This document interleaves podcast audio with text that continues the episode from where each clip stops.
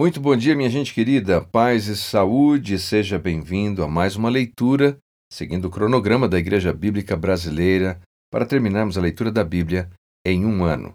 Aqui, Leandro Tarrataca. Nossa leitura de hoje se concentra na primeira carta de Paulo aos Coríntios, capítulo 12, 13 e 14. E também faremos uma breve meditação no Salmo de número 100.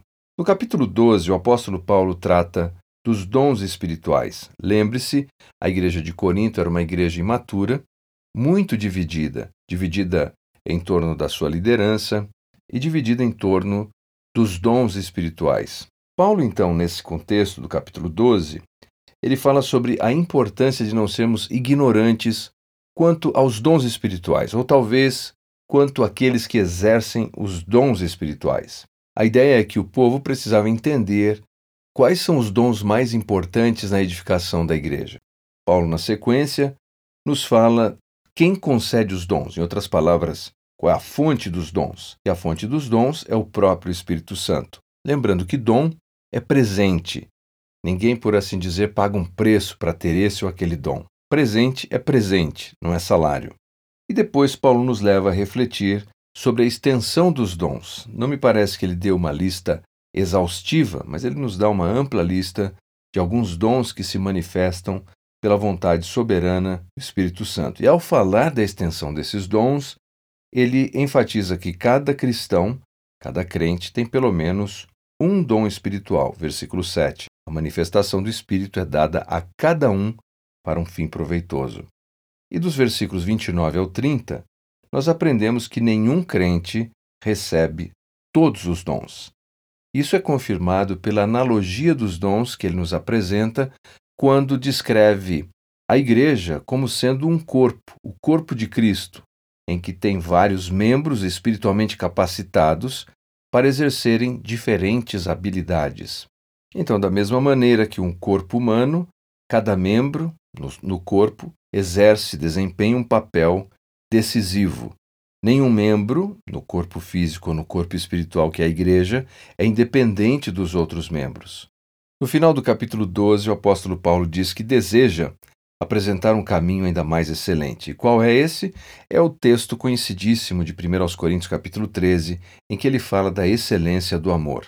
A importância do amor. Ele descreve o seguinte: o dom de línguas é inútil sem amor, o dom de profecia é inútil sem ele, o dom do conhecimento é inútil sem o amor, o dom da fé é inútil sem ele, o dom da contribuição é inútil sem ele. E por essa razão, os crentes deveriam aprender a exercer as suas habilidades, exercer os seus dons, do que nós podemos chamar de a atmosfera do amor. Bom, vamos saltar já para o capítulo 14, que é um capítulo que normatiza o exercício dos dons.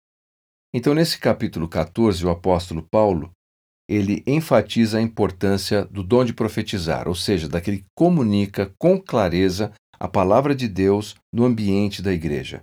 Assim, a igreja deveria buscar pessoas que usassem esse dom. Depois nós temos a vantagem desse dom. Ele fortalece, ele encoraja, ele consola, edifica a igreja. Então, ele usa uma analogia para falar da importância. Paulo propõe três analogias que provam a superioridade da proclamação da palavra de Deus em contraste com o exercício da glossolalia, das línguas, no ambiente da igreja. Ele diz na esfera da música, 14:7, ninguém conhece a melodia a menos que cada nota soe com clareza. Depois, no versículo 8, na esfera militar, uma convocação incerta à batalha, ou seja, se alguém não entender qual é o chamado, será inútil.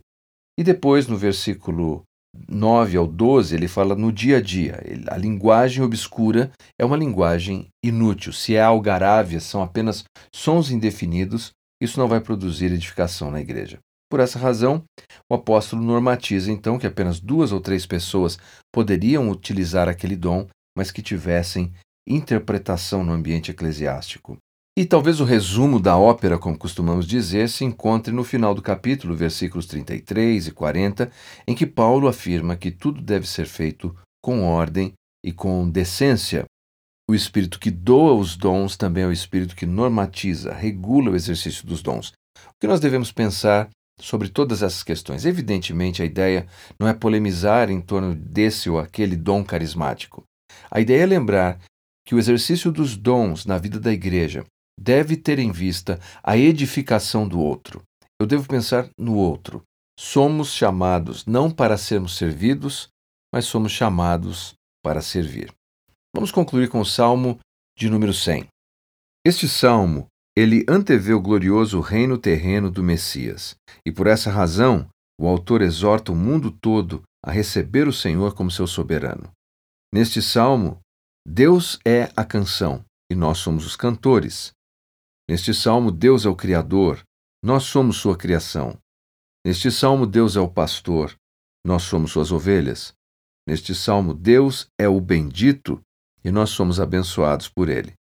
Neste salmo, Deus é amor, nós somos seus amados. Para quem espera a vinda do Messias, a vida deve ser uma canção. Vamos encerrar orando. Pai, muito obrigado por esse dia, por esse domingo especial.